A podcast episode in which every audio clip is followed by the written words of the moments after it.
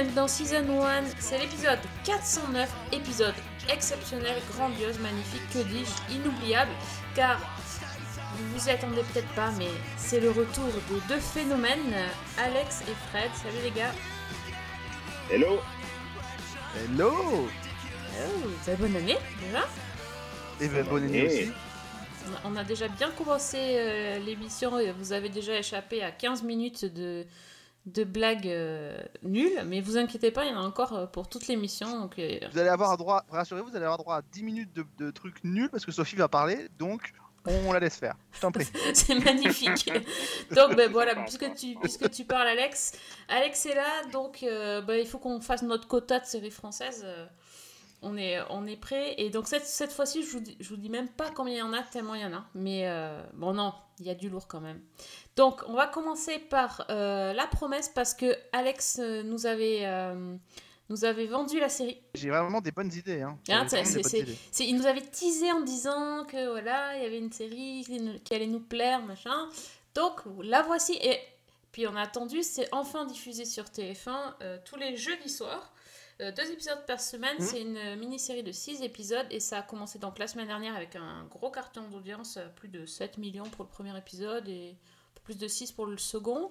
Euh, donc quand, quand sera-t-il pour la suite On ne sait pas parce qu'on est en train d'enregistrer pile au moment où on devrait regarder les épisodes, n'est-ce pas Fred? Tout à fait, et je ne vous remercie pas. Exactement.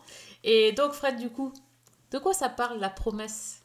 Oh non, non, mais à chaque fois, je me fais piéger. Bah si, t'as vu, euh, vu le premier épisode, les deux premiers. Non, j'ai vu, vu les deux premiers. La ouais. première Ça, soirée. C'est la promesse, ça démarre pendant la tempête de décembre euh, 99, 1999.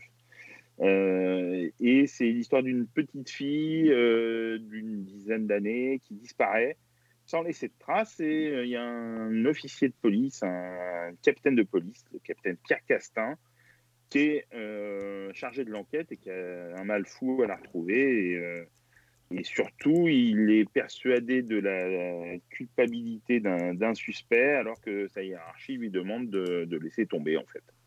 Euh, et parallèlement à ça, il y a une, enquêtrice, une, une jeune femme qui se retrouve confrontée à une, disparition qui ressemble un petit peu à celle de la petite Charlotte, prénom.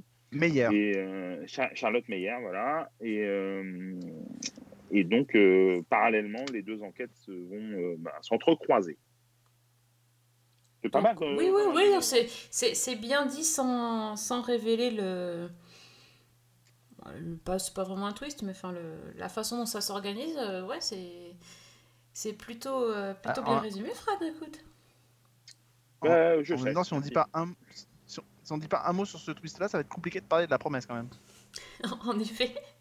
Non, mais parce que c'est quand même tout l'enjeu Oui, oui, oui. de cette série, c'est-à-dire qu'au-delà de l'en- l'enquête criminelle, donc euh, euh, qui est, qui est, qui est d'ailleurs bien foutue, hein, parce qu'elle est, elle est prenante euh, du début jusqu'à la fin, hein, puisque j'ai vu ça d'avoir fait mon travail correctement.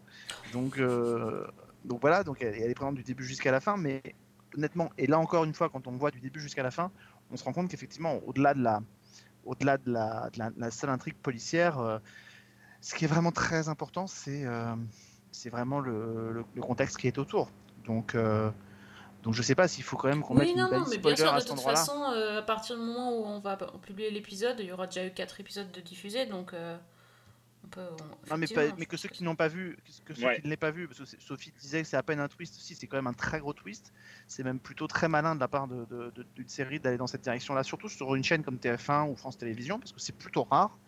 Donc euh, que ceux qui n'ont pas vu la promesse peut-être euh, maintenant se détournent euh, et, à- et réécoutent ce podcast une fois qu'ils l'auront vu, parce que évidemment euh, tout ce qui est un- très intéressant, c'est que la première, le premier épisode est, est construit de manière effectivement à, à- à- épouser cette forme que Fred vient de décrire, c'est-à-dire effectivement une enquête criminelle qui n'aboutit pas sur la disparition de Charlotte Meyer, et puis à une centaine de kilomètres de là, une autre enquêtrice, Sarah, qui est donc jouée par Sophia Essaidi, euh, euh, qui enquête sur une disparition euh, d'enfants et qui comprend que, euh, qui comprend assez vite que potentiellement ça pourrait ressembler à une affaire similaire puisqu'il y a le nom d'un suspect qui s'appelle donc Fouquet, qui est joué par euh, Guy Lecluise, qui, est, euh, qui pourrait être mêlé à ces, à ces deux affaires. Et c'est effectivement quelque chose qui, chez elle, lui parle beaucoup. Alors, au début, évidemment, on ne sait pas pourquoi. Et puis, on ne découvre qu'à la fin, et j'avoue que même moi, sans avoir vu le. le euh, en ayant vu des épisodes, en, en arrivant là, moi, je ne l'avais pas vu arriver, effectivement. On découvre à la fin du, du premier épisode que Sarah est en fait la fille de Pierre Castin, mais 20 ans plus tard, euh, que son père, donc qui est joué par Olivier Marchal, avait raté l'enquête, et que donc ces, enquêtes ne sont pas simplement à 100 km d'écart, mais aussi à plus de 20 ans d'écart, et que la fille a pris les pas de son père, et avec cette volonté effectivement de boucler cette affaire qu'elle n'a pas, que lui n'a pas terminée. Oui, moi j'avais pas vu, venir euh, ce twist-là, euh, parce qu'en fait j'étais persuadée que j'avais raté euh, le début de l'épisode, parce que quand j'ai lancé, l'épisode, j'étais en train de lire autre chose en même temps, et euh, j'attendais le moment où allait apparaître sur l'écran Land 1999, ou le nom de la ville avec la date, et je le voyais pas. Et je me suis dit, tiens, j'ai- dû pas faire attention et, et pas le voir affiché sur mon écran. Et en fait, c'est seulement à la fin que j'ai compris que effectivement, non, rien n'avait été affiché pour, pour dater le truc, c'était fait exprès. Ouais, ouais. Mais enfin, je, je trouve que tu as bien fait, euh, de, de- Alexandre, de, préven- de prévenir qu'il avait- il y avait un. euh, qu'il fallait mettre une balise de spoiler, parce que moi non plus, je l'ai vraiment pas vu venir. Euh, moi aussi, j'ai vraiment, euh, jusqu'au bout du premier épisode, pour être tout à fait franc, je trouvais le, le premier épisode efficace, euh, pas mal foutu. Bon, j'adore Marshall, euh, donc euh, je marchais à, à fond, mais, Oh, mais je trouvais ça ultra classique. Mhm. Je trouvais, je trouvais pas que ça sortait des sentiers battus. Je trouvais pas que c'est, ça apportait quelque chose euh, aux dernières mini-séries euh, sur les disparitions d'enfants qu'on avait pu voir. Je trouvais ça hyper classique et j'en étais presque à me dire euh, que ça me décevait un petit peu par rapport à l'attente que j'en avais. Et si Et, je puis me permettre, je sais pas si tu as ressenti la même chose que moi, mais en voyant ce premier épisode, je me suis fait une réflexion, je me suis dit, il y a quelque chose, euh, sans prévoir évidemment le, twist de la fin, mais il y, avait quelque chose dans la construction de ce premier épisode qui laissait à penser qu'on était, non pas vers la fin de quelque chose, mais en tout cas qu'on allait aborder quelque chose qui allait forcément entraîner que l'histoire ne, sera ne serait pas forcément celle qu'on pense.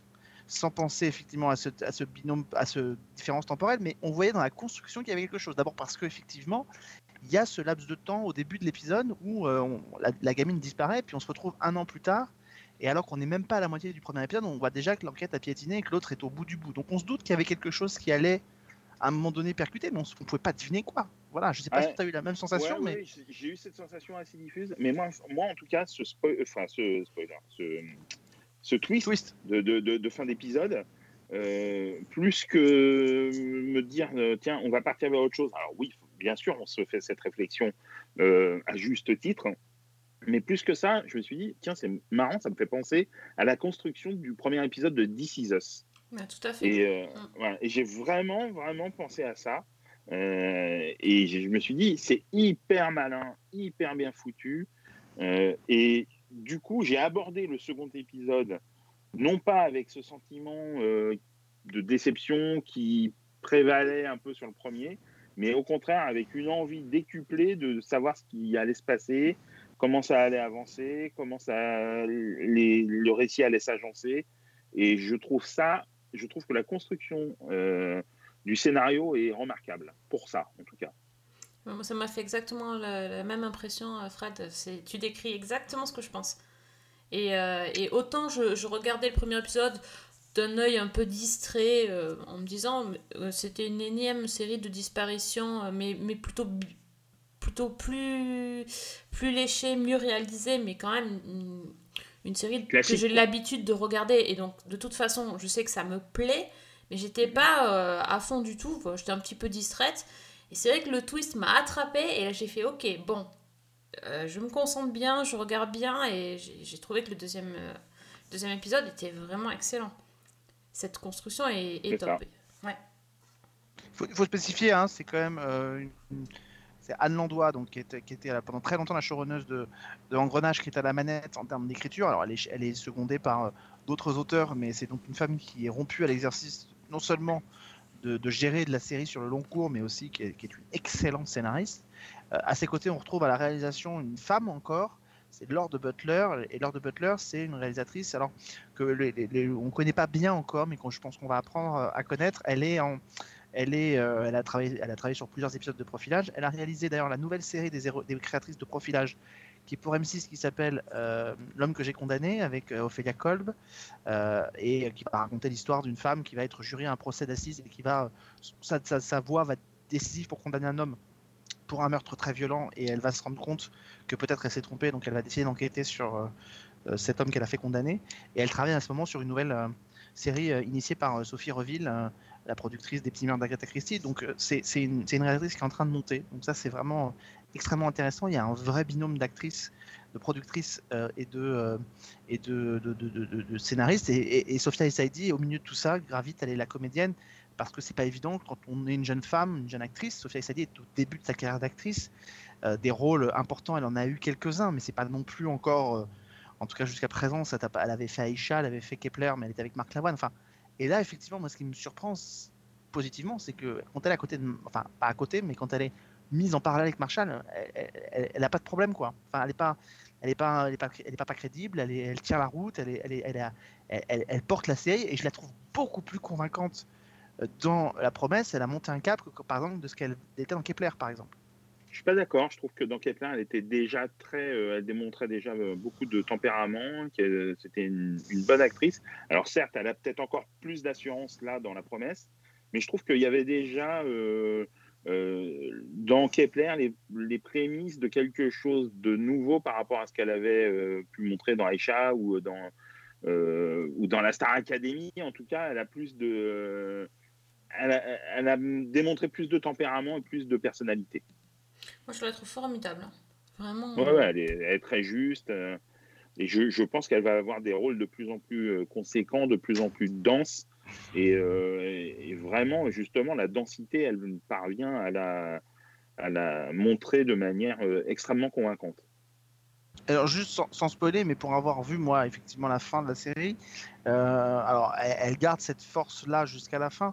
Je mets, je mets juste un, un- un bémol, c'est qu'à un moment donné, effectivement, la série rebascule dans quelque chose qui, qui est de- plus de l'ordre du thriller très classique, du Mhm. polar très classique, et qu'à partir du moment où elle bascule de ce côté-là, je trouve qu'elle perd un peu de sa puissance.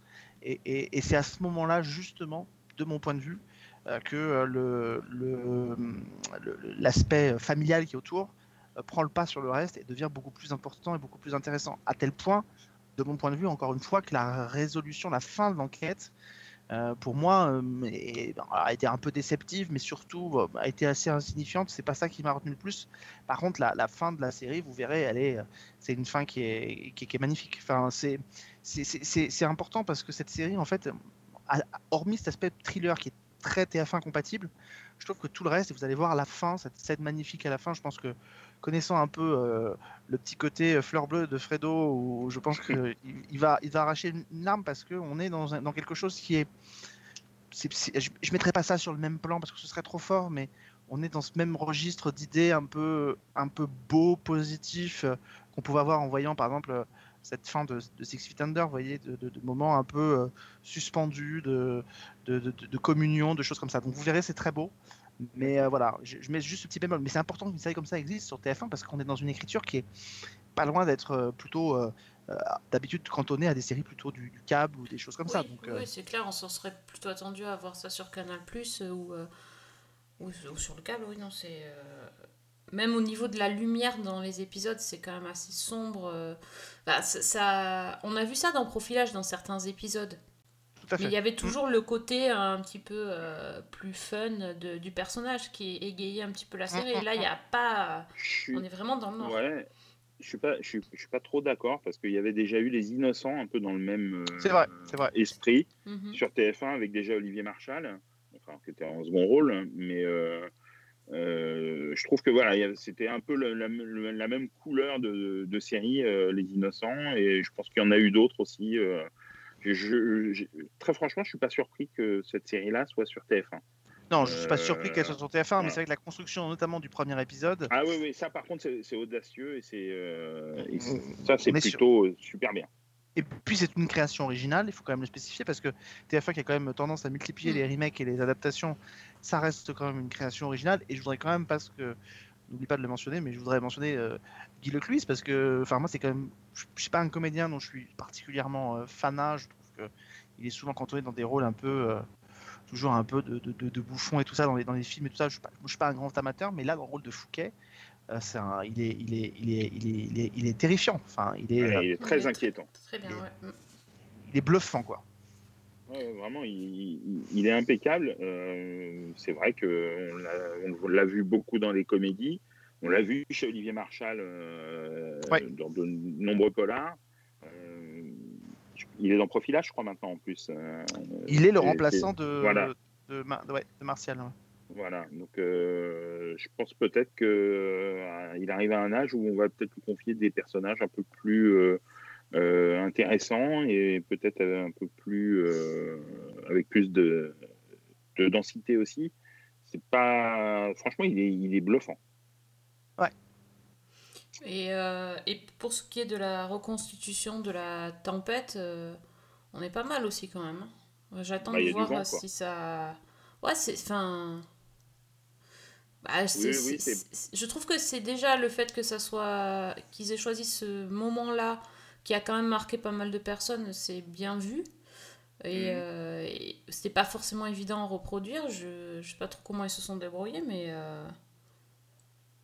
Ouais, J'attends de Ouais, voir bah, si après des on en- sûrement, Des grosses souffleries? Oui, oui, sans doute.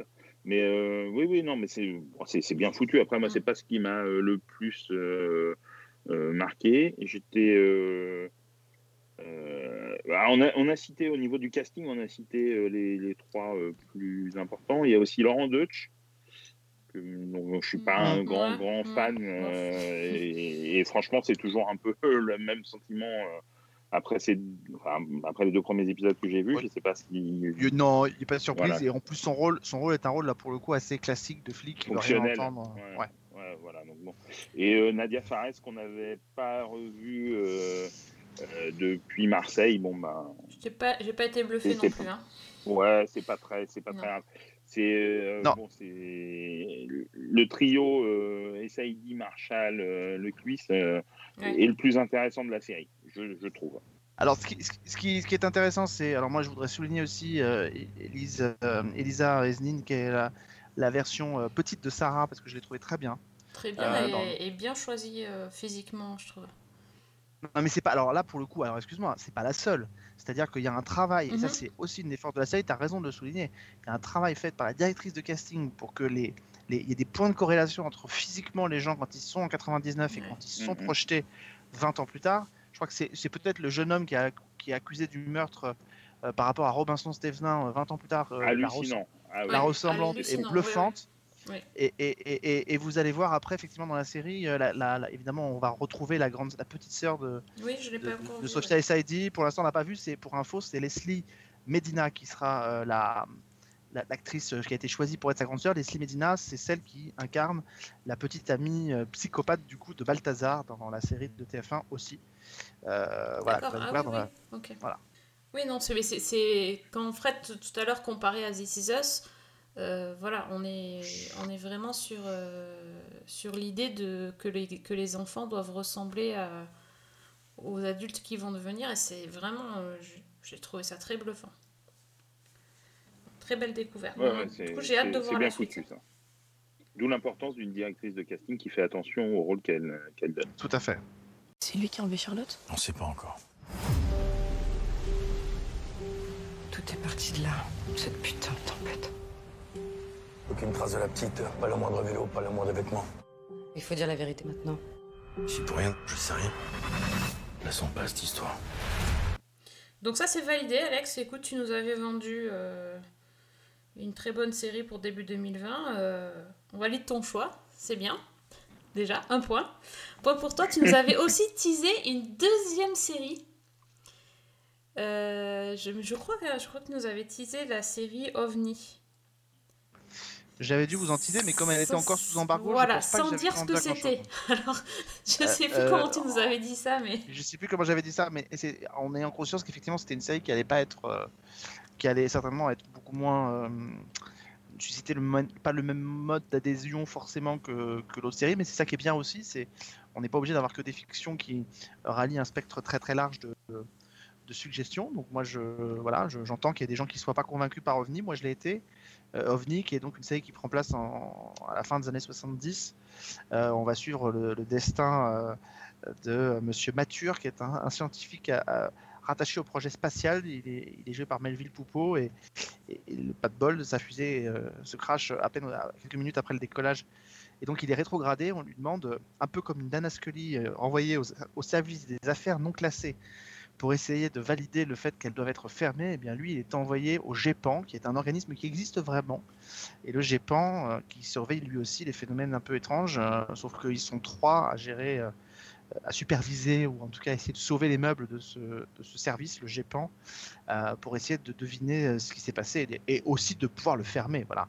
La condition pour qu'il puisse réintégrer le programme spatial, c'est qu'il puisse apporter les preuves que bah, les phénomènes des ovnis, ça n'existe pas et que et qu'il faut fermer le GEPAN. Sauf qu'évidemment, il va être confronté à des phénomènes qui sont un peu étranges, comme des flammes en rose qui tombent du ciel, et il va être, euh, il va être embarqué dans une histoire euh, euh, qui, qui est tantôt, tantôt rigolote, tantôt étrange, tantôt poétique, tantôt, tantôt un, peu plus, un peu plus sombre. Voilà, il y a Melville Poupeau, il y a Michel Villermoz notamment dans les rôles principaux, Nicole Garcia qui fait une petite apparition aussi en Woman in Black. Et puis voilà, donc c'est un 12 fois 30 minutes. Euh, et c'est une série donc euh, qui a commencé au début du mois de janvier, euh, qui moi m'avait beaucoup plu quand je l'avais quand je l'ai découverte et que j'ai vu. il doit me rester encore un épisode à voir, mais qui m'a plu tout au long. Mais en, comp- en, en comprenant bien que c'était pas forcément une comédie qui pouvait rallier les suffrages, convaincre tout le monde. Et, voilà, je- j'en suis totalement conscient. Moi, elle m'a, parlé parce que c'est un univers que j'aime beaucoup, qui m'a parfois un peu rappelé l'univers de séries comme Eureka par exemple. Euh, mais euh, voilà, je, par, principe, comme on n'est pas sur de la franche comédie euh, poilade et tout, voilà, je, comprends que des gens puissent être que ça, alors que certains ne soient pas du tout convaincus, d'autres trouvent ça beau mais pas intéressant et, voilà. Donc, mais moi, c'est une série qui m'a beaucoup plu et je suis content qu'elle existe. Oui, alors moi, euh, j'étais un... Enfin, j'ai pas fini, j'ai- bien avancé, puisque en fait, tous les épisodes sont dispo euh, sur MyCanal. euh, canal. alors, voilà, sur MyCanal, donc j'ai pu voir plusieurs épisodes. Je, suis assez partagée parce que, franchement, sur le sur l'esthétique et l'image, je trouve que c'est super bien fait, c'est assez réjouissant, c'est en fait amusant de revoir euh, des choses euh, de notre temps qui ont disparu, comme ces magnifiques papiers peints, les tables en formica et les Minitel. Euh, après, au niveau comédie, je suis pas convaincue en fait. C'est-à-dire que le, le propos me parle, je trouve ça effectivement le clin d'œil, à X-Files, je, pense qu'il y est clairement. Et ça, j'a- j'adhère vraiment. mais, mais côté comédie, me fait pas du tout rire. Et le, le fait que le, le soit un, espace où il y a des gens assez euh, étranges, avec tous leurs personnalités euh, un peu barrées, euh, c'est assez sympa comme idée, mais le problème c'est que je, je les trouve pas drôles ces personnages-là en fait. Donc tout ce qui tourne autour du, de, de Didier Mature, euh, euh, j'adhère assez par exemple la façon dont il est odieux avec ses enfants, euh, enfin cette, cette espèce cet humour peint sans rire euh, où il dit à son gamin euh, mon travail est plus important que toi, comme si c'était tout à fait normal de dire ça à un gamin, ou des choses, son côté père de famille raté, etc., ça je trouve ça plutôt réussi, mais le côté travail, avec ce groupe bizarre avec la, la secrétaire, puis le, puis le, le physicien barré, etc., ça, ça me fait pas rire du tout. Donc du coup, je... les épisodes, je trouve qu'il y a Mais certaines je- longueurs avec ça. Mais je comprends. Mais je comprends, je comprends. Moi, la secrétaire me, me, me, me- c'est pas qu'elle, alors elle me fait pas rire, mais je la trouve aussi euh, barrée qu'une Lucy, qu'une Lucy Moran dans Twin Peaks.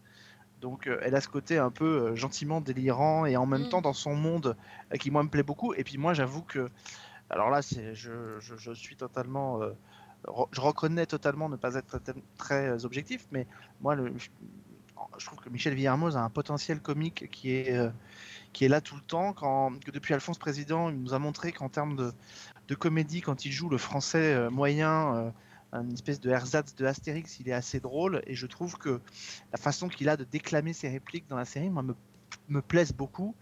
Mais effectivement, on n'est pas sur de la punchline, on n'est pas sur du, du gag millimétré et tout ça. Donc je comprends totalement. Si on n'adhère pas à l'u- à l'univers, entre guillemets, euh, qu'on nous propose, je tota- j'entends totalement que ça ne fasse pas rire. J'entends totalement que ça ne fasse pas rire. Mais moi, quand j'entends Michel Viermos qui dit euh, euh, les questions, c'est comme mon cul sur la chaise, c'est moi qui le pose, moi, voilà, moi, ça, c'est le genre de réplique un peu. euh, qui rappelle un peu des trucs, de, des, des- des dialogues de, de- qu'on aurait pu entendre de la part d'Audiard. Moi, c'est des trucs qui me plaisent. Donc voilà. Mais, mais j'entends Mhm. que c'est pas de la franche rigolade, j'entends que ça plaise pas. Eh ben ouais, moi ça m'a déçu, déçu euh, profondément. Euh, pourtant j'avais un a priori euh, extrêmement positif. J'avais très envie de la découvrir et je reconnais d'énormes qualités à la série, mais ça ne me parle pas, ça ne m'intéresse pas. Ce qui est raconté me, ne me, ne me tente, enfin, ne m'intéresse pas. Vraiment, je, trouve que je il y a un énorme travail de caractérisation sur les personnages qui est extrêmement bien réussi. Ça, je trouve ça génial. Tu as cité Melville Poupeau qui est ex- excellent. Tu as cité euh, Michel Villermoz qui est, on le sait, un acteur fantastique. Euh, il y a aussi Géraldine Péas qui est, euh, qui est vraiment une actrice que j'aime beaucoup. Mais il y a surtout un acteur qui est prodigieux et je le trouve, mais lui par contre m'a fait rire, alors que la série ne m'a pas fait rire euh, réellement. hein. J'ai, vu deux épisodes. hein. Euh, mais Quentin Dolmer est prodigieux. Je le trouve, mais vraiment excellent de bout en bout. Et il a un personnage, un phrasé, euh, une intelligence de jeu, une rythmique dans la façon de parler qui est merveilleuse. Ça, vraiment, c'est pour moi le gros point positif. Euh, c'est réalisé par Anthony Cordier qui avait fait un, un film formidable que j'avais adoré qui s'appelle Gaspard au mariage, euh, qui a un univers barré, euh, totalement euh, poétique. On retrouve un peu ça, mais l'écriture ne m'a pas convaincu et franchement, je suis resté totalement inquiet. J'avais l'impression de voir un ovni pour le coup. Et ça Ah, m'a je- pas, ça m'a, ça m'a pas fait. Bon, oui, cette réplique de Michel Villermoz, elle est drôle, c'est vrai. C'est peut-être euh, la réplique qui me fait le plus rire. Mais euh, pour le reste, je sais pas, je euh, m'ennuie en fait. Et euh, pour des épisodes d'une demi-heure, là donc pour le coup c'était une heure donc de, temps, s'ennuyer la majorité du temps, c'est quand même très problématique. C'est problématique si on s'ennuie sur 30 minutes. Euh, moi, c'est surtout de me dire qu'il y avait 12 épisodes. Je me suis, j'ai pas fini, donc je peux pas, peux pas juger, mais euh, je me suis dit, ah, il y a quand même 12 épisodes. c'est pas bon signe ça. Bah, Oui. 12, oui, non, ça c'est pas très bon signe. Bon, après 12 épisodes, 30 minutes, Non, c'est pas euh, énorme, c'est la- mon ressenti. Quand j'ai vu qu'il y en avait la- ouais, 10 voilà. 12, je me suis dit, ah ouais, quand même. c'est ça. Ok. C'est ça. C'est c'est vrai que c'est pas très très bon signe. Mais après, je comprends. euh, Alors, pour être tout à fait franc, je trouve que la série est extrêmement encensée par une grande partie de la presse. Et je trouve, même si moi j'ai voilà, j'ai pas aimé, je trouve que c'est un petit peu disproportionné. Euh, après, je peux comprendre qu'on aime, qu'on apprécie, mais je vois des dithyrambes. enfin, en tout cas, bon, c'est peut-être euh, évidemment dû au fait que moi j'ai pas pas accroché qui font que je me dis waouh, euh, on n'a pas vu la même chose quoi. Oui, mais ça, ça, je pense que tu as tout à fait raison. C'est, parce que je crois qu'on peut, on peut tous citer euh, 50 séries qui sont euh, encensées par la, par la presse et qui, euh, Ouais, ou, ouais. pas d'ailleurs, qui sont et que d'autres retrouveront. Enfin, moi, voilà, moi, je, il y a une série que j'aime beaucoup en ce moment, Fred. C'est pareil, qu'il la découvre, euh, Mm. qu'il la découvre, qu'il a découvert aussi d'ailleurs à un rythme beaucoup plus avancé que moi, qui est Cobra Kai. Enfin, quand j'en vois qu'il la traite comme si c'était un chef-d'œuvre ultime de la télévision américaine, si tu veux, euh, je me dis qu'on n'a pas vu la même chose non plus. Mais ça, je pense qu'après, c'est une question de ressenti, c'est-à-dire que Ouais, euh, et, et je comprends que ce qui plaît, euh, moi j'en fais pas, je fais pas d'OVNI un chef-d'œuvre. Voilà, je trouve que c'est une vraie proposition euh, qui sort un peu des, des- des- des sentiers battus et des choses qu'on propose. J'en fais pas un chef-d'œuvre loin de là parce qu'elle est, elle est vraiment perfectible. Je pense qu'il y a une vraie proposition et que, euh, comme toutes les séries qui sont clivantes, euh, euh, il y a forcément des gens qui sont laissés de côté, il y a des gens qui sont embarqués.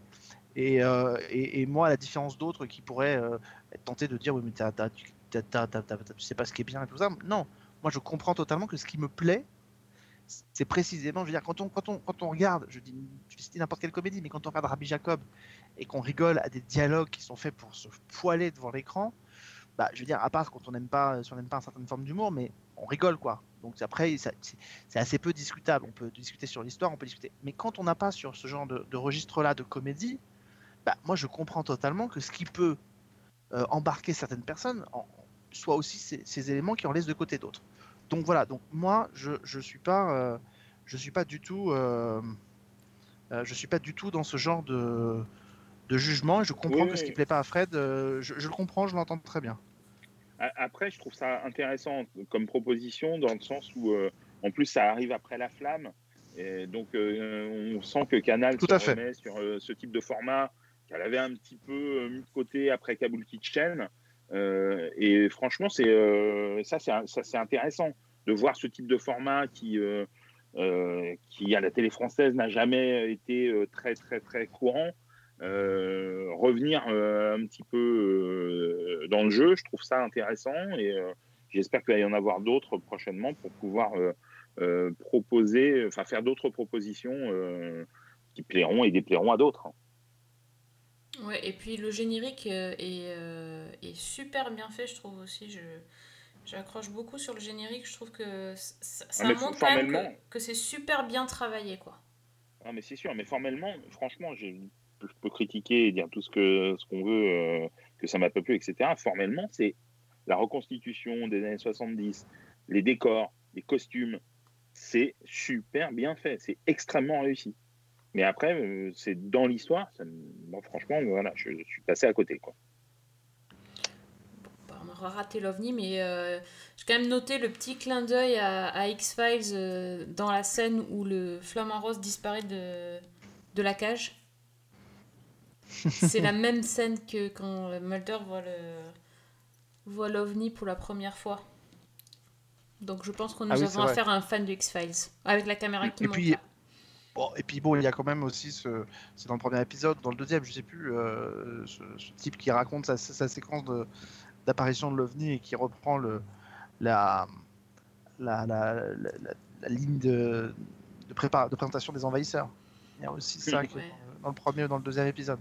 Voilà, c'est ça peut-être ça qui manque à la série en fait, c'est que euh, une fois qu'elle a donné un ou deux petits trucs comme ça, en fait, elle est dépourvue de de tout, de tout élément méta et de, tout, euh, de tous ces éléments-là, et c'est ça qui est aussi dommage dans la série.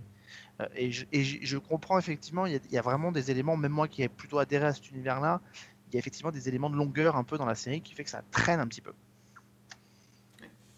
Mais bon, c'est quand même euh, c'est quand même un projet encourageant. euh. donc euh, essayez d'aller voir ça sur Canal+. Euh, donc Oui. 12 épisodes. Faites-vous votre propre opinion. ouais, c'est complètement. Question. Pourquoi, sur les 10 appels que l'on reçoit en moyenne quotidiennement, seulement 5% d'entre eux donnent lieu à une enquête? Euh, J'en sais rien, c'est Vera qui s'occupe du téléphone. Faut croire que les gens appellent, mais qu'ils décident de pas donner suite. Je vais vous demander de vous concentrer et de repenser très fort à ce moment. Voilà, fermez les yeux. Bleu, bleu, bleu, bleu, bleu. Ça vous fait penser à quoi? Un gyrophare? Mais oui, mais, mais oui, un gyrophare, ça peut être très effrayant. Moi, par exemple, vous savez, j'ai peur des tabourets. Bon, une autre série, euh, je pense que vous n'avez pas dû passer à côté parce qu'on entend parler que de cette euh, série cette semaine, c'est euh, la, la série, la mini-série Lupin sur Netflix. Part 1, attention. Donc, Ouais. euh, donc 5 épisodes seulement, j'ai envie de dire. Je pense que d'ici un an, on aura des séries part one après un, un épisode en fait. Parce que part 1 de 5 épisodes, c'est oui, c'est effectivement très très court. Euh, je sais pas vous, mais moi j'avais j'avais complètement euh, j'étais complètement passée à côté de la promo euh, pour Lupin. J'avais pas lu de papier, j'avais rien lu. Et Bah honnêtement, c'est notre boulot, donc on n'était pas passé ouais, à moi- côté. ben ouais, mais tu vois, sur ce sur ce projet-là, j'avais pas. euh, En même temps, Sophie, à ta décharge, euh, Netflix a quand même une sale manie qui est quand même de- d'imposer des embargos jusqu'à quasiment la date de diffusion Ah, voilà. des séries, donc ça limite quand même la possibilité d'avoir des papiers qui sortent. Mais, euh, mais voilà. Mais le là, bouche à oreille qu'il y a, c'est inc- c'est incroyable sur cette série.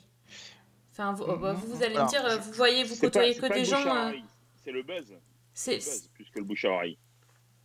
Bah, C'est- et c'est exactement ça. C'est- C'est-à-dire pas, qu'attention. Même euh, pas, moi, c'est je- pas ça. C'est- Moi, je te parle de bouche à oreille de, de- de la série dont on parle à la machine à café.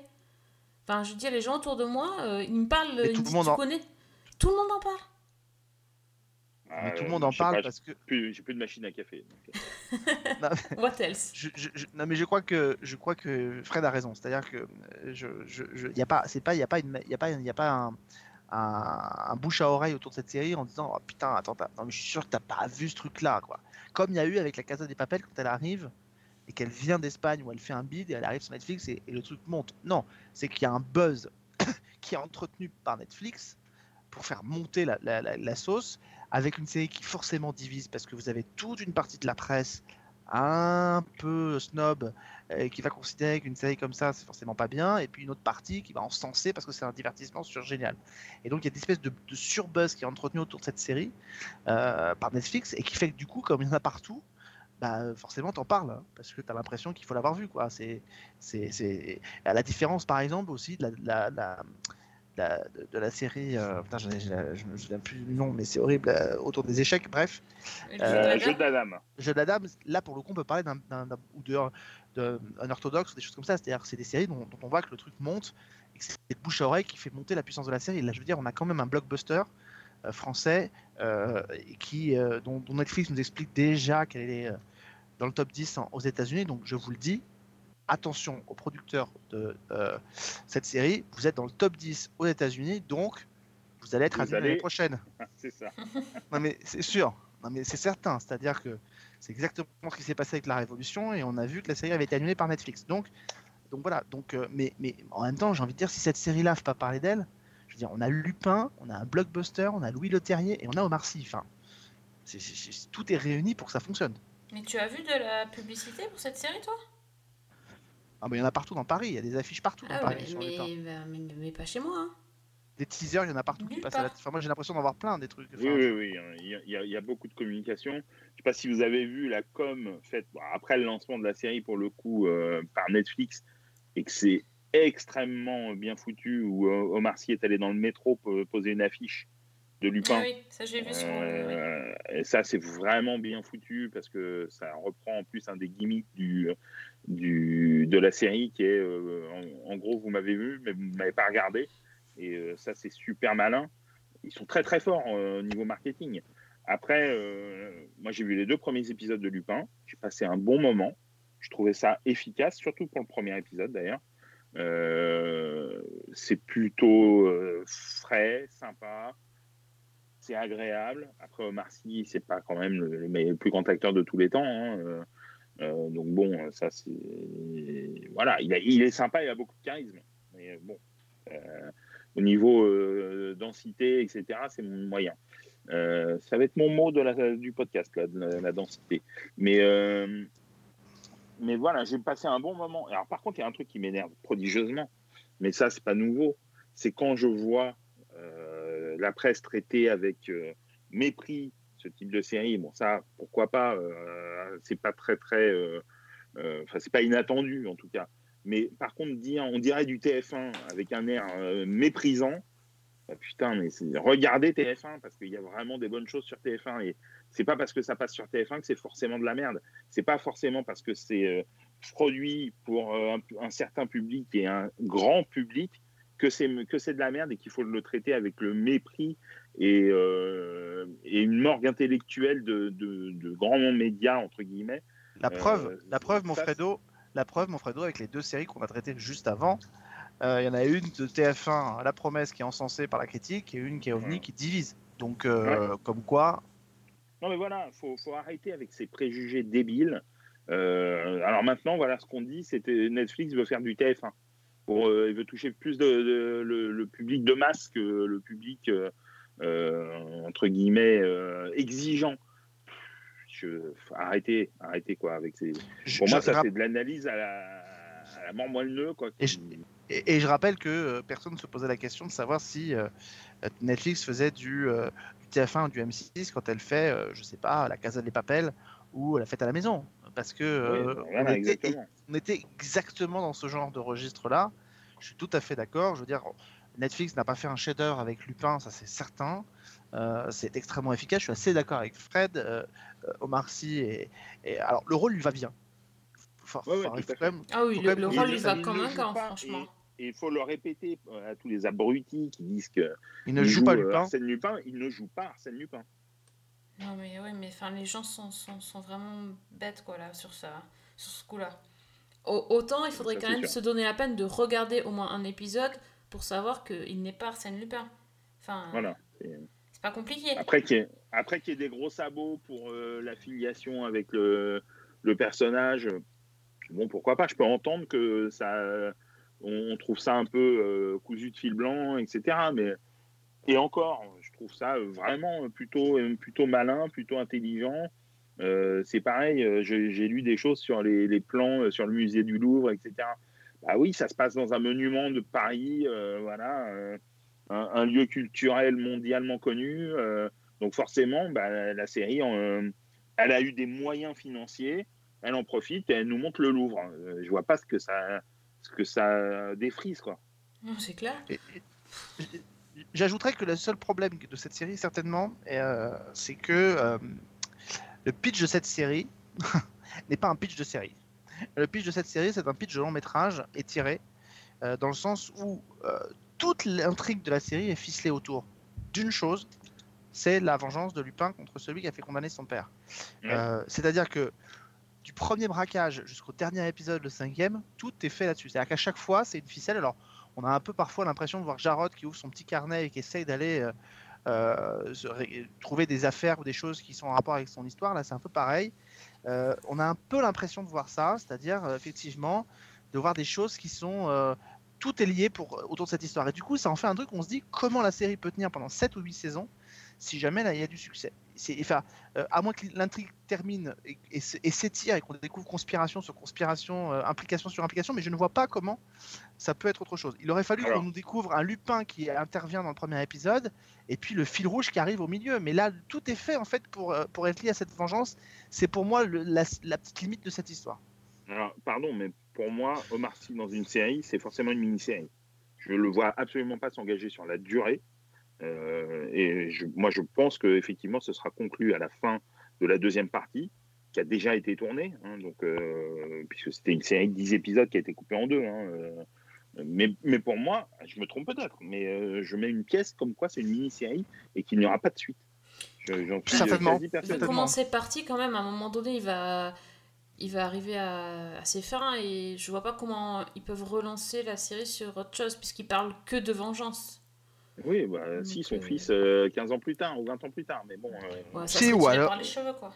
Bien Si, sûr. ou, alors, bien sûr. ou alors il y en a un qui, il y en a un qui va mourir et puis il va se venger de ceux qui l'auront tué. Mais, mais, euh, mais je, suis- En je tout suis cas, assez. moi, je, mets une pièce comme quoi c'est une mini-série. Et, euh, et preuve en est, selon moi, que le casting est extrêmement prestigieux autour de Marcy.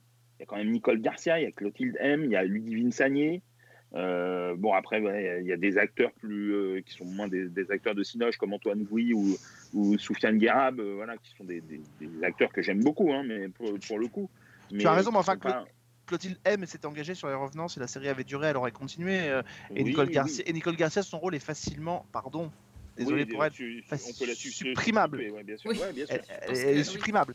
Donc, Non, euh, tout, tout à fait, tout à fait. Après, je, mais encore une fois, je dis pas que j'ai raison, mais moi personnellement, quand je vois ce projet, comment il est monté, comment, euh, comment il est conçu, euh, avec un gros réal comme Louis Leterrier euh, derrière, en tout cas sûr, je crois qu'il a fait trois épisodes. Si Il a fait trois de- épisodes, Voilà. Mm. Je trouve, enfin, je suis pas sûr. il y a 10 ans, je t'aurais dit oui, mais aujourd'hui, je suis plus certain en fait. Il y a 10 ans, je t'aurais que- dit c'est sûr. Oui, de quoi que, ce- que ça s'arrête. Que ça s'arrête, que Omar Sy dans une série, ça c'est forcément limité, oui. Il y a 10 ans, je t'aurais dit oui. Aujourd'hui, je suis plus certain parce qu'il y a un tel, euh, il y a une telle hype autour des séries pour les comédiens. Euh, il y a un tel, euh, Alors, Il y a le un seul, tel bémol, ouais, le, le seul bémol que je mettrais à ce que je dis, en fait, c'est la pandémie. Si la pandémie continue, bah, ils vont avoir besoin de bosser et ils pourront peut-être pas faire beaucoup de films de, de cinéma parce qu'ils ils sortiront pas tout de suite, alors que Ouais. les séries, elles seront diffusables tout de suite. Et puis attention, C'est je, je, je pote fondamentalement, enfin, peut-être que Fred me contredira, mais euh, Omar Sy a déjà fait des tentatives pour arriver, pour percer le marché américain. euh, Bien sûr. Il n'y a pas eu des gros. euh, on peut pas dire que ça s'est soldé par de grosses réussites. euh, Non, bon, il vit à Los Angeles hein, quand même. oui, oui, mais en termes de oui, rôle oui, marquant, il a, il a, il, il a, était il dans a- Jurassic World, il était dans X-Men, mais enfin, il avait des, des ça, rôles. ça lui a pas ouvert les portes. Non, Par non, contre, d'un seul des, des tu arrives dans le rôle principal d'une série qui est visible sur Netflix dans le monde entier, euh, potentiellement on peut, on peut discuter, euh, on peut discuter du potentiel que ça peut avoir pour lui. Donc, euh, et c'est d'ailleurs peut-être d'ailleurs peut-être que Fred a raison sur ce point, c'est peut-être la raison qui l'a poussé à accepter ce rôle. Mm. C'est justement pour s'ouvrir ses portes d'un marché qui lui résistait jusqu'à présent. Je sais pas, je sais pas. Après, c'est Autant- autant tu m'aurais pas dit un tu m'aurais dit un Jean du Jardin dans une série, je t'aurais dit euh, sur le long terme, j'y crois pas. Autant, euh, autant Omar Sy, euh, bon, c'est toi le cinéphile, c'est pas moi, mais il a, eu des très très gros succès, des trucs qui ont vraiment marqué. Mais c'est vrai que euh, moi j'ai l'impression de, le voir revenir dans un truc un peu de premier plan où on parle de lui partout, avec Lupin, quoi. J'ai pas eu l'impression que ses rôles au cinéma avaient marqué tant que ça ces dernières années.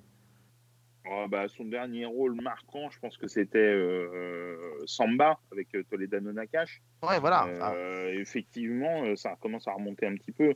Euh, mais si, si on regarde, euh, oui, ah, il y a eu Police cette année. Euh, oui, mais c'est ça. Attention, je parle pas en termes de, de bons films, je parle en termes de notoriété. Le fait de se dire, putain, il t'arrive dans un truc, dans un succès qui Alors- placé au centre du game. Alors, il, il était, si, il était quand même dans le Chant du Loup qui est- en 2019, qui a été un, un bon succès. Par contre, derrière, ouais, par contre, derrière, il a fait le Prince oublié de Michel Hazanavicius qui s'est vautré, mais euh, gravissime. Donc, euh, c'est difficile. euh, Donc aujourd'hui, être le héros d'une série, Fredo, c'est quand même la garantie d'être placé au centre du game. Et, et- et voilà, donc c'est. Alors moi, je, par contre, en ayant beaucoup pris beaucoup de plaisir, moi j'ai vu les 5 de Lupin, Mhm. j'ai pris beaucoup de plaisir à voir Lupin. Je, je- je- en, toute, po- en toute correction vis-à-vis de Omar Sy, j'aimerais bien qu'il arrête de tirer un peu la nouille en nous racontant cette série, là, en en faisant un, un brûlot politique sur euh, la lutte, la lutte des invisibles. C'est aussi le message politique qui sous-tend derrière la- l'affichage l'affichage de, des affiches dans Paris euh, en disant, vous voyez, euh, on met n'importe quel mec qui affiche, euh, on met une star qui affiche des trucs dans le métro, personne ne le reconnaît et tout. Bah oui, enfin mec, on te, met un- on te fait afficher des affiches, tu penses pas que ça peut être remarqué, tu lui fous en plus un masque sur le visage. Je, tu mets, de- tu mets, je pense, tu mets Jean-Paul Belmondo à cet endroit-là, personne ne le reconnaît non plus. Enfin, Oui, euh, le, le coup du, enfin, le fait qu'il y ait un masque, euh, de toute façon, on n'allait pas le reconnaître. on n'allait pas le reconnaître et puis surtout euh, le brûlot politique bien- c'est euh, bien derrière foutu, Lupin. non. il Oui, tient c'est bien sur- fait. Non, mais la c'est bien foutu. Mais sauf que le, brûle- le truc politique qui sous-tend derrière la communication, qui elle est très bien faite, elle, on l'a, elle est aussi utilisée dans la série comme euh, la revanche des invisibles et tout ça. Je veux dire, si brûlot politique il y a dans, les, dans, dans Lupin, il tient sur un timbre-poste quand même. Euh, Ah ça, oui, reste, non, mais ça, ça, je suis d'accord avec toi. euh, ça reste un très bon divertissement, très honnête. Enfin, je veux dire, ça passerait au cinéma, ce serait un, un super divertissement. Enfin bon, n'en faisons pas non plus un. Si tu veux, c'est pas Costa Gavras quand même. Ah non, mais ça, on est bien d'accord. Non, mais tu vois. Donc, Oui, non, mais c'est un- vrai vraiment un super divertissement. Moi, j'ai passé un très très bon Ouais. moment et, euh, et honnêtement, euh, là, là pour le coup, j'ai pas vu le temps passer. Je trouve que les qu'il est super dans son rôle, que le, le jeune euh, le jeune Hassan, qui, enfin celui qui joue euh, Hassan petit, il est très très bon aussi. Enfin, j'ai vraiment Ouais. euh, j'ai vraiment aimé Et- cette série. hein. Et j'ai j'ai entendu, euh, enfin, j'ai lu plusieurs fois, euh, les dialogues sont euh, affligeants, etc. Euh, non. pas Non, mais c'est juste parce qu'il a pas, dit que le Havre pas- c'était pas terrible et que ça a fait polémique Ouais, au ouais. Havre, mais Je sais pas, enfin, Je moi sais je trouve pas. pas les dialogues affligeants, quoi. C'est. euh, je, je, je, je- on je dois pas avoir la même grille de lecture que certains euh, journalistes parce que je- il y a des, des choses qui, qui, moi, me choquent absolument pas, quoi. Euh, Non, mais c'est de mon ton, Autant- Fred, de taper Ouais, ouais. sur une œuvre de Ouais, c'est divertissement. oui, c'est ça. Et ça, c'est quand même super agaçant. quoi. Mais bon, on a l'habitude. Non, mais à un moment donné, je- je- j'ai juste envie de dire, les gars, sortez-vous un peu. Alors, je dis pas qu'il faut aimer. J'entends Ah ce qu'on peut dire, j'entends qu'on peut dire que c'est fa- c'est facile, j'entends qu'on puisse dire, euh, je suis d'accord avec toi quand tu disais f- que Omar Sy, enfin, c'est pas un, un acteur génial, et c'est pas le meilleur acteur du monde, mais mais mais, Il sympa, quoi. D'abord, il, il a un capi- voilà, il a un capital sympathique qui fait qu'on a envie de s'attacher au personnage qu'il va défendre. Complètement. Donc ça déjà, c'est quand même une force pour un comédien. C'est-à-dire que même quand il est pas très bon jeu, ben, le mec est tellement sympathique, il rend son personnage sympathique et que donc on a envie de le voir. Je Mm. trouve quand même que la façon dont les scénarios sont construits, et c'est dommage, c'est parce qu'on le perd à partir du quatrième épisode, mais la façon dont les scénarios sont construits pour que le plan pour faire tomber le, le plan de l'épisode en fait, euh, qu'on découvre au début, qui a l'air insolvable et qui se résout à la fin, je trouve que c'est plutôt très malin. Mhm. À la fois le casse au Louvre, la façon dont il sort de, de la, de la prison, prison, rentre dans la prison et qu'il y sort, ou dans le troisième, quand il est dans la troisième, il essaie de faire tomber euh, le flic qui a coffré son père. Enfin, il y, a- des trucs comme ça. Enfin, c'est, on est un peu, il y a un peu un hommage à Mission Impossible aussi dans la façon dont c'est très, euh, dont la théâtralisation est mise en scène et tout. La bande son, je trouve que c'est un bel hommage à, à l'ambiance de Lupin, c'est-à-dire que on n'est pas sur un truc outrancier, on n'est pas sur un truc euh, avec de la musique pop et tout ça. On est sur un les, les sonorités de la bande son rendent vraiment un peu hommage au côté un peu smart de Lupin. Je trouve que ce qui est assez marrant, c'est et Fred qui connaît la série avec Descrières, c'est qu'effectivement Descrières, il avait toujours une tenue propre euh, à Lupin, c'est-à-dire c'était la, la grande cape avec le chapeau de forme. Lui, on lui a donné son impair avec son béret. Bah, je trouve que ça aussi, c'est un bel, c'est un bel hommage euh, à Lupin. C'est-à-dire que voilà, on a un bel hommage à Lupin. Il ne joue pas Lupin, mais il rend hommage à Lupin. On sent qu'il y a un vrai Exactement. amour de, de, de, de l'œuvre de Lupin. Alors, on va pas se mentir. Moi, j'ai, moi, j'ai- un gamin qui, je, je veux pas faire de la caricature sur les jeunes et sur tout ça, mais mais j'ai un gamin qui préfère laisser son lire Arsène Lupin plutôt que d'utiliser son téléphone portable. Honnêtement, en 2020, j'y crois pas. C'est exactement ça, je me suis dit non, ça c'est pas possible. Mais Ça, bon. c'est pas possible si tu veux. Mais c'est pas grave en fait. Il y a un vrai amour de, il y a un vrai amour de, de, de, de l'œuvre, de, de l'ouvrage de Lupin. Et je trouve que c'est un, un bon, euh, un bel hommage à Lupin sans en faire des caisses. Enfin voilà, je, je, je voilà, c'est pas, c'est pas la série du siècle, mais c'est un bon divertissement. Et en ce moment, Dieu sait que du divertissement, on en a besoin. On en a, On en a besoin, et puis moi je me suis dit que ben au bout de 5 épisodes, j'aurais bien aimé voir la suite. Ouais. Donc euh, Bah, là, la que mission était accomplie. Ouais, exactement. Donc euh, bon, c'est c'est- au moins c'est accessible, c'est facile. Donc c'est sur Netflix. Il y a donc 5 épisodes euh, d'environ une heure. Je pense que vous allez, vous allez quand même tomber sous le charme de Lupin. Je suis agent d'entretien. Les œuvres d'art que je nettoie. Vendredi prochain, ils vont vendre un colis aux enchères. On va le voler. Vous entrez balayeur et vous sortez millionnaire. Des questions? Et pendant que nous, on risque notre peau, toi, tu fais quoi? Moi? Moi, j'achète le collier. Est-ce que vous avez une autre euh, série à nous conseiller, les garçons? Vas-y. Bon, bah, moi, je peux, voilà, je peux parler de, de Cobra Kai, effectivement. euh, Comme Alex le disait, j'ai découvert la, la série sur Netflix euh, euh, après euh, avoir Après lu. tout le monde, euh, ouais, ouais, après, après tout le monde, après avoir vu beaucoup de gens euh, trouver ça euh, ultra cool dans mon entourage et dans la presse aussi, et des, des gens que j'estime. Donc, euh, je me suis dit, allez, je vais tenter. Je suis pas un fan euh, hardcore de- des films de Karate Kid. Euh, J'avais vu les deux premiers, j'ai- j'aime bien, hein, très, je trouvais ça très sympa dans les années 80. Jamais vu le troisième, euh, ni la version Karate Girl. Mais voilà, je me suis dit, pourquoi pas. Et alors là, j'ai trouvé ça, mais ultra bien écrit, ultra pertinent, intelligent, drôle, avec de la baston super bien mise en scène, avec des personnages extrêmement bien caractérisés, se servant de la nostalgie sans euh, un effet euh, doudou, euh, enfin vraiment euh, sans l'instrumentaliser euh, la, nostalgie. Euh, si j'ai trouvé ça, mais vraiment j'étais sous le charme. Et pour le coup, j'ai bingé les trois saisons en quelques jours, euh, quelques semaines. Et franchement, ça m'arrive très très très rarement. hein. donc euh, pour aller de Chers auditeurs, vous savez maintenant pourquoi Fred Tepper n'a pas vu la fin de la promesse. C'est ça, il dit qu'il a pas eu le temps. En fait, il était sur Cobra Kai depuis le début. Voilà. Et franchement, bah, j'ai adoré, mais adoré vraiment de bout en bout les trois saisons. J'attends la quatrième avec euh, énormément Impatience. d'impatience. Ouais, ouais. Je trouve ça bien joué, fun, sympa. euh, c'est c'est pas de la prise de tête. C'est on n'a pas toujours besoin de Ah d'intrigues, euh, tu vois, euh, qui, qui vont sur euh, sur des multiples années. On n'a pas toujours besoin de, de trucs qui s'entrecroisent, d'acteurs qui font On n'a pas des- besoin de charge, soci- on n'a pas besoin de charge sociale non plus tout le temps. Enfin, tu vois, on n'est pas voilà, obligé d'avoir. euh, Non, je suis d'accord. Mais a- est-ce qu'on a là, besoin de connaître euh, Karate Kid Pas du tout. Pas du tout. J'ai pas vu, j'ai pas vu Karate Kid. Alors tu sais, je Ah suis bon? tranquille. Non, j'ai dû voir le premier quand j'étais gamin. Je m'en souvenais pas du tout.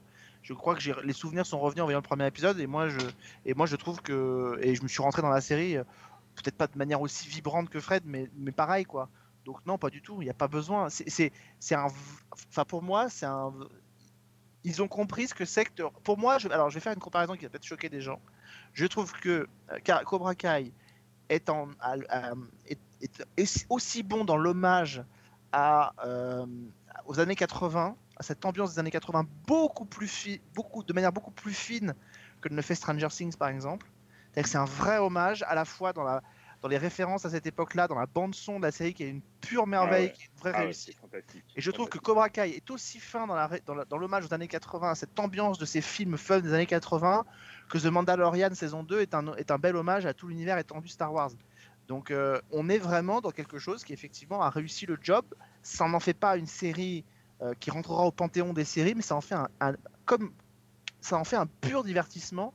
Je suis comme Fred, un pur divertissement euh, fun euh, qui prend en plus le contre-pied de de quand même nous mettre du côté, c'est quand même malin, c'est-à-dire qu'on a Karate Kid qui met en avant un héros et la série décide de nous mettre du côté de celui qui l'a Du dans- ouais. du loser quoi. Et, et- et on en fait, on transforme ce loser qui était franchement antipathique de mémoire dans le premier film Ouais. En un personnage hyper attachant dans, dans la série quoi. Enfin, Et il est, il est formidable, euh, William Zabka, dans, dans ce rôle-là. Il est euh, dans le rôle de Johnny Lawrence. Il est vraiment mais génial. Quoi. Et il vole la vedette à Ralph Macchio. hein, Parce que franchement. c'est les mêmes acteurs qui- font le. C'est c'est les Qui ont repris leur rôle, hein, Et- c'est ça. Et il y a des, et il y a Ouais. des surprises tout au long des, des- des saisons. Euh, franchement, c'est un bonheur. J'ai j'ai pris énormément de plaisir à un film euh, l'année dernière qui réussissait, un film français, hein, qui réussissait un peu le, le même genre de prodige à utiliser la 85? nostalgie. Non, c'est pas été 85, c'est le film Play avec Max Boublil ouais. qui, était, qui, est- qui réussissait de la même manière euh, à utiliser la nostalgie. Alors là, c'était les années euh, 90 plutôt que euh, les années 80, euh, sans être putassier, sans être, euh, sans vraiment chercher à, à attirer le talent, mais en le faisant avec une sincérité qui est qui passait par euh, tous les ports de la pellicule et j'ai un peu ressenti ça avec Cobra Kai et bon, c'est vrai que j'ai Ouais. pris un pied monumental. je, je reconnais que Cobra Kai par exemple réussit beaucoup plus le job, bien que n'étant pas dans les années 80, à rendre hommage aux années 80 que par exemple OVNI ne le fait en voulant rendre aux euh, hommage aux années 70. C'est-à-dire que c'est-à-dire que dans tous les endroits, toute la série de Cobra Kai run- sans, c'est paradoxe, sans les années 80, mais sans Ouais. SENT. Ça sent les années 80 partout. Euh, bizarrement, sans que ça ait l'air d'être rétro. Et c'est ça Oui, qui, est, qui- plus, qui est fun. Et, pourtant, ça se passe maintenant, quoi. Voilà. Et pourtant, ça se passe maintenant, quoi. Tu et, et, et, en même temps, c'est un c'est un vrai hommage, c'est-à-dire que euh, c'est la preuve quand même parce que c'est un alors là pour le coup Cobra Kai, on est sur pardon les gars qui, qui critiquaient par principe aussi à chaque fois qu'on veut faire des remakes ou des revivals. Cobra Kai, on est en- dans le pur revival, c'est-à-dire qu'on va prendre quand même le film qui est quand même pas le chef-d'œuvre du cinéma américain, on en fait un revival et on décide d'en faire quelque chose de vachement bien. Donc comme quoi, euh, le revival, ça peut avoir son, son, ça peut avoir son intérêt à partir du moment où on en fait quelque chose qui est bien. Et, et ils y sont arrivés avec Cobra Kai, quoi. Et, et je vous invite vraiment à découvrir la bande son. La bande son des trois saisons, elle est, elle est géniale, quoi. Ah, c'est un, bonbon cette série, vraiment. Ah ouais, c'est un vrai bon divertissement. Et en plus, les épisodes sont courts. Enfin, c'est Ouais. pas euh, parce que moi, je, je- je vous avoue que les épisodes de- d'une heure, j'en peux plus, quoi. Ouais, ouais, Euh, je suis d'accord avec toi. C'est un format que j'adore. euh, On est sur du plus. 35 minutes à peu près, 35-40 minutes grand max. Et du Ouais, coup, bah ça, les, ouais. les intrigues se consomment assez facilement. euh, euh, alors moi, je, je ressens pas le besoin forcément d'en voir euh, 50 d'affilée. Mais en tout cas, à chaque fois que je suis dedans, bah, je me fais happer, je me fais piéger, quoi. Ouais, franchement, euh, tu verras jusqu'à la fin de la saison 3, il y a des rebondissements, des, euh, des, des personnages euh, qui arrivent, qui sortent. Enfin, c'est vraiment super bien fait, quoi. Vraiment euh, un bonheur. Banzai C'est Daniel Larousseau de Larousseau Auto avec des offres spéciales sur tout notre inventaire. Johnny J'étais sûr que c'était toi. C'est Johnny Lawrence. Nous deux, ça remonte à loin. C'est celui à qui t'as botté le cul? Si on veut être précis, je vais botter la tronche. Où tu vas, couille molle? Je savais pas que vous vouliez acheter de la bière, je suis désolé Ah Hé Faites attention à la voiture Allez, dégage, loser Alex, une dernière reco euh, avant de qu'on se quitte? Oui, moi je vais vous en recommander une qui est vraiment une série que j'aime beaucoup. Euh, alors d'abord, j'attirerai ton attention, Sophie, sur le fait que courant du mois de février, il y aura une série qui va arriver sur France Télévisions qui va traiter de l'éducation nationale, qui s'appelle La faute à Rousseau, C'est avec Charlie Dupont, c'est sur un prof de philo qui débarque dans un lycée. Mais euh, moi, je vais vous recommander une série qui va arriver aussi au mois de février. Cette fois-ci, ce sera sur Canal+. Et ça s'appelle Paris Police euh, 1900. C'est la nouvelle série des producteurs de hum, Un village français. Et euh, alors, on est à Paris, exactement en 1899. On est à un moment charnière de l'histoire de France, puisque c'est le moment où Dreyfus a déjà été condamné euh, pour, euh, pour haute trahison euh, et où euh, il doit revenir en France pour un deuxième procès. Il est, il est mis captif sur une, sur, dans une prison sur une île et, il revient à Paris pour un deuxième procès. Et donc, au moment où évidemment l'affaire Dreyfus a éclaté, il y a eu une espèce d'explosion d'antisémitisme à Paris et dans toute la France. et c'est dans ce contexte-là, c'est-à-dire c'est le contexte de Drummond, c'est le, le contexte où il y a 20 députés antisémites et qui s'assument comme tels qui sont à l'Assemblée nationale. C'est euh, la, parution de journaux qui sont euh, euh, qui s'appellent La France juive, donc c'est des, des, brûlots absolument infâmes, franchement sur sur sur qui franchement font pas honneur à, à cette belle époque telle qu'on la présente. Et donc, c'est dans ce contexte-là, on a les, les débuts de la police judiciaire, de la police scientifique. On a Bertillon qui commence à, à mettre en place ses procédés d'enquête. Et il y a un cadavre qui est retrouvé, le cadavre d'une femme retrouvée dans une valise qui flotte sur la Seine. Et donc, il y a un policier qui va enquêter euh, là-dessus. Mais autour de ça va graviter effectivement tout le, euh, tout le, contexte de- de politique de la France de cette époque-là. C'est-à-dire, euh, il y a. Alors, c'est une série qui est, qui est écrite par.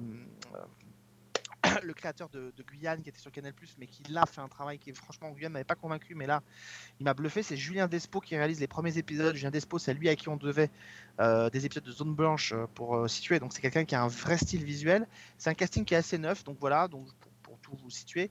Et donc la série démarre effectivement avec ce contexte-là, le retour à Paris du préfet Lépine qui va reprendre en main la police, la police, la police criminelle, la police judiciaire. Et, et donc on, va se confronter. Alors cette intrigue policière qui est forte et qui évidemment va avoir des ramifications avec le reste, mais surtout, surtout, on va avoir, euh, souvenez-vous, dans, dans Zone Blanche, il y avait ce personnage de l'associé de la shérif euh, qui s'appelait Nounours, qui était joué par Hubert Delattre. Eh bien, dans, dans cette série, Hubert Delattre joue Jules Guérin, euh, qui est le patron d'un journal antisémite à Paris. C'est un personnage, enfin, il est odieux. Enfin, c'est vraiment, c'est des gens qui donnent envie de gerber plus qu'autre chose. Mais, mais Hubert Delattre le fait d'une manière brillante. D'ailleurs, honnêtement, il, vole génial, un peu. C'est un, un comédien génial, mais là, il vole la vedette de, tout le monde, euh, à tout le monde parce que le, le rôle est puissant. Euh, le rôle est puissant. Attention, la série est forte, très forte. C'est-à-dire que elle ne létine pas sur la violence, euh, la violence graphique, des moments de vraie violence. Alors pas dans le genre de Gangs of London, mais on a des vraies violences, euh, de la vraie violence. Les, les- les- les premières minutes de la série sont assez fortes. Alors ça commence déjà par le président de la République euh, qui meurt, qui meurt effectivement en pleine partie de jambes en l'air avec sa, maîtresse de l'époque. Donc ça commence comme ça. Donc le truc est mis en place. Elle, elle va être prise par la police judiciaire pour devenir une, euh, moucharde, euh, parce qu'elle a évidemment des secrets d'État qu'il lui a confiés sur l'oreiller. Dans le même temps, la série commence sur euh, un petit garçon qui est en train de vendre euh, ses euh, journaux dans les quartiers populaires et qui se fait euh, ratonner. Ça s'appelle comme ça, une ratonnade, par Jules Guérin qui le tabasse à coups de canne parce qu'il est juif. Euh, et puis ensuite, on assiste effectivement dans les, premières premiers instants à ces premiers euh, discours qui existaient vraiment, qui, ont été recensés dans les, archives. Et c'est Jules Guérin qui est face à, une tribune euh, où il parle à tout le monde. Et la, séquence, elle est, très forte. Et, on a fait le point presse évidemment avec Canal qui a marqué tout le monde. Il est sur scène, il est face à une foule qui, évidemment, qui harangue, qui nous rappelle évidemment des sinistres personnages encore actuels. Et il est sur scène et il sait que Dreyfus va revenir à Paris. Et il dit voilà ce qu'on lui fait Dreyfus. Donc ils font rentrer sur scène un petit cochon qui est habillé en tenue militaire. Et puis il chope le cochon par la tête et il dit voilà ce qu'on fait nous, voilà ce qu'on fait nous à Dreyfus, voilà ce qu'on fait à tous ces juifs. Et il égorge le cochon devant Oh, tout le mon monde. Euh, et donc on a des séquences qui sont comme ça, avec, des, avec des- des- des- des discours qui sont très violents, mais, mais d'une puissance évidemment narrative qui sont importantes. Au fil de la série, euh, y a- on les entend même à un moment donné euh, fredonner une Marseillaise retravaillée pour l'occasion en, Marseillaise anti, antisémite euh, euh, du plus sinistre effet. Euh, voilà, moi, moi c'est une série qui m'a beaucoup plu. Alors, elle pêche effectivement par le fait que certains personnages, notamment le, personnage du, de l'inspecteur, euh, est pas très, pas très charismatique. Mais l'histoire, elle est tellement forte autour, la reconstitution est tellement importante. Vous allez voir, les décors sont absolument somptueux, les costumes sont d'une réussite totale. Euh, c'est vraiment un très très beau travail. Donc euh, voilà, la première saison se passe en 1901. Visiblement, la deuxième saison se passerait si deuxième saison il y a en 1905 au moment de la de la de la loi de 1905 sur la laïcité. Donc euh, l'idée c'est pas de suivre chronologiquement forcément d'une année sur l'autre, mais de, de prendre des moments qui sont importants. Euh, on pourrait aussi effectivement du coup à ce rythme-là assister à la création euh, des fameuses brigades mobiles qu'on connaît par la, série de la série française. Mais, mais voilà, donc c'est pour moi c'est euh, c'est la, la- grosse réussite de ce début d'année de Canal que Paris Police 1900. Euh, c'est une série qui vraiment va vous prendre au trip parce qu'il y y a des intrigues qui sont vraiment très très fortes et surtout vraiment c'est enfin, une violence graphique qu'on n'a pas tellement l'habitude de voir dans une série euh, dans une série française voilà. En février, tu dis? Normalement ça devrait arriver courant février c'est la prochaine on- vient d'avoir le point presse avec Canal donc en général euh, on peut compter qu'un mois plus tard à peu près on n'a pas de date hein, donc je suis totalement Euh, j'ai- Il m'a semblé voir passer une date pourtant. en- communiqué par la, dans la presse? Je suis pas sûr. Non, pas dans la presse, mais il me semble par quelqu'un qui est dans la série. Donc, euh, sans doute Ouais. quelqu'un qui n'aurait pas dû parler, quoi. Quelqu'un qui n'aurait pas dû parler. En tout cas, en tout cas, fondamentalement, voilà, là, je pense qu'on se dirige vers une date euh, autour du, du 10 février, enfin quelque chose comme ça, je pense. Donc voilà, mais vraiment, vraiment, euh, à ne pas, à ne pas rater. Euh, c'est pour moi, c'est vraiment, voilà, voilà, c'est quelque chose qui m'a, qui m'a surpris. Euh, Moi, j'ai vu ça pendant les fêtes et c'est vrai que j'ai, j'ai enquillé les épisodes assez vite. Euh, en, en quelques jours, j'avais vu la série. Il y en a 8, 8 épisodes de 52 minutes. Euh, et voilà, et je trouve que c'est vraiment une belle réussite. C'est-à-dire que si vous, vous imaginez que c'était un peu dans la, dans la veine des Brigades du Tigre, bah, oubliez quoi.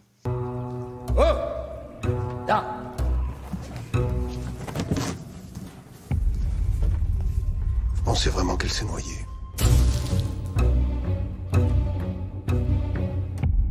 On me dirait bien d'en reparler euh, quand, quand ça sera diffusé, ouais. Ben, moi Ouais, aussi. ouais. Ah, ah, attention, Fred, tu vas être obligé de revenir euh, dans, dans pas Je vais surtout être obligé de la regarder et j'ai très envie de la voir. Donc ça va Ouais, pas être moi, trop ça- dur. alors là, vraiment pour le coup, connaissant, connaissant l'appétence de Fred pour un certain genre et surtout par rapport à, même au patrimoine télé euh, français, Oui. ça m'intrigue d'avoir son avis sur Paris Police 1900 parce que, euh, parce que moi vraiment ça m'a, ça m'a, enfin ça m'a surpris. C'est pas parfait. Euh, je vous dis, il y a un vrai problème de caractérisation. On- On voit sur beaucoup de, de- de- de- de trucs qui commencent, de photos qui commencent à circuler, la photo du héros. euh, je trouve qu'il pêche quand même par un, par un manque de, un, manque flagrant de charisme, de mon point de vue. Mais, euh, et- mais en même temps, il vaut mieux, parce que de toute façon, comme il va se faire voler la vedette par euh, Hubert Delattre, qui est euh, bluffant dans le rôle de Jules Guérin. euh, et, et il et faut signaler quand même, parce que c'est la présence d'une comédienne, alors je pense que Fred la connaît, mais qui est remarquable, qui est euh, Anne Benoît. Euh, Oui, qui est sûr. une comédienne qu'on voit un peu, qu'on voit dans beaucoup de, de fictions. À chaque fois, elle a toujours des rôles un peu. D'ailleurs, elle- est dans Lupin. C'est elle qui joue la journaliste dans Lupin qui euh, doit aider Lupin à enquêter à un moment donné. Sophie, je sais pas si tu vois. euh, Ah oui, la dame. euh, qui l'aide oui. qui l'aide La à dame au enquêter sur au chien. la, voilà exactement la dame au chien et Anne Benoît c'est une comédienne qui est géniale on l'a vu aussi dans la Lazy Company et tout et là-dedans elle joue le rôle justement de la mère des frères Guérin donc vous imaginez euh, les fils vous imaginez très bien que si les fils sont antisémites c'est que ça leur vient de quelqu'un et elle, est- elle a une espèce de, de- de- de personnage un peu à la Madalton Mmh, euh, dans les romans de Lucky Luke, c'est-à-dire c'est celle qui les pousse au vice et qui les pousse jusqu'au bout pour euh, aller de plus en plus loin et surtout ne jamais flancher, ne jamais, enfin voilà. Donc euh, voilà, c'est saisissant. Vous verrez, c'est vraiment une, une vraie, une- voilà, pour le coup, une vraie proposition. Je viens de voir quelques super. images, effectivement, euh, ouais. Ça a l'air pas mal du tout. Ouais. Bon, et ben le rendez-vous est pris, hein, les garçons. Qu'est-ce que vous voulez que je vous dise? On n'a pas fini d'en parler, hein, de passer euh, des soirées ensemble. C'est fini la bamboche, Euh. comme dirait l'autre. Hein Au boulot, Fred. Hein bon, Ouais, c'est parti. allez, c'est parti. Euh, Est- bon, Est-ce que, est- oui, est-ce que je peux juste dire un truc, Sophie? T'en prie. Je, je, je le fais jamais, mais il y a, il y a une émission qu'on a préparée pour la radio et qui me tient à cœur, euh, qui doit certainement être en ligne au moment où tu vas publier le podcast. Et voilà, je sais qu'il y a des gens qui sont un peu nostalgiques aussi dans cette. euh, on, on a réussi à avoir dans une émission, dans deux émissions, même quelqu'un qui est à la fois très rare en, interview, qui en a fait très peu au fil des années et qui en même temps euh, est euh, un monument de la, télé pour euh, les, gens qui ont grandi comme toi, comme Fred, comme moi dans les années 80. Euh, on, va, proposer deux émissions avec Jean Chalopin et, et qu'on a réussi à en voir en interview là aujourd'hui. Donc euh, on, a, pu s'entretenir avec lui pendant 40 minutes, le créateur des Cités d'Or du 1031, de voilà. Euh, et voilà, moi c'est une, une rencontre qui m'a beaucoup, euh, m'a beaucoup touché parce qu'évidemment il a bercé, euh, il a bercé notre enfance ou, notre adolescence aux uns et aux autres. Et, voilà, je n'avais jamais discuté avec lui, je ne l'avais jamais rencontré. C'est vrai que de pouvoir proposer ces deux émissions sur VL aux gens qui nous écoutent avec Jean-Charles Lopin, euh, voilà, c'est quelque chose qui, qui me plaît beaucoup. Donc voilà, l'émission est en ligne depuis le 15 janvier. Donc voilà. Je sais bien que je vais écouter, bien sûr, avec attention. Et c'est noté, le, le rendez-vous est pris sur, euh, sur Jean Chalopin aussi. Voilà, pour les prochains jours. Eh bien, en tout cas, merci d'être euh, revenu au micro euh, nous parler. On a presque parlé que de séries françaises. Il n'y a, il y a que- il y a que Fred qui, qui est un peu sorti des sentiers battus. Mais bon, c'est Fred, comme c'est toi, ça va. C'était pour la bonne cause. Puis Oui, c'était pour la bonne cause. Oui, c'est clair, c'est clair. Ben, merci les garçons. Si on veut vous... euh, Autant j'aime, autant j'aime pas. Non mais franchement, autant j'aime pas le bonhomme, mais il a des bons goûts quand même. si on Il veut est de retour. Si on veut discuter avec vous sur Twitter, Fred, c'est... Cliffhanger tweet. Et Monsieur Le Train. WIT. Euh, bah moi c'est Alexandre Le Train ou At la loi des séries, euh, voilà. Et, et- et pour Fred, vous l'avez aussi sur 3615 ULA, mais je ne sais pas s'il a toujours son compte ouvert. Non, j'ai arrêté. C'est bien, ok. J'ai arrêté, il paraît que t'as pris ma place. Oui, mais je l'ai appelé 3615 Monique. C'est ça. Oh là là, les vieilles blagues. C'est beau. Non, pas du tout, c'est une série d'OCS. Il faut Oui. se renseigner, madame, sinon ça va pas le faire. Mais, oui, mais je sais ce que c'est. hein. Tu nous en as déjà parlé dans le podcast, euh, je te signale. Voilà, J'en peux plus. Bon, mais merci à vous d'avoir tenu jusqu'au bout. hein. C'est toujours... euh, c'est toujours C'est quelque chose. hein. challenge. C'est un challenge, hein, c'est c'est- ça, on n'a pas besoin d'autre de... Voilà, c'est le challenge du podcast. Euh, merci de nous écouter, Euh, on vous donne rendez-vous très vite pour de nouveaux épisodes et en attendant, vous pouvez retrouver tous les anciens numéros sur SoundCloud, iTunes et sur le site de l'ami Fred, les chroniques de Cliffhanger Co. Merci à tous euh, de nous suivre, on vous souhaite... un, tr- un très bon début d'année, autant qu'on... hein, voilà, bref, hein, vous m'aurez comprise. Euh, On a je, bien je- compris. je suis perturb- perturbée. hein. Le, le jeudi soir, c'est pas les bons soirs pour faire les podcasts. Et euh, Moi, vous, sa- moi, vous savez, pour tous les gens qui nous écoutent, je n'aurai que cette pensée. Au lieu de leur souhaiter une bonne année, je citerai le grand philosophe français Jean-Claude Duss. Et puis bonne chance surtout. bonne chance et bonne série. Et voilà.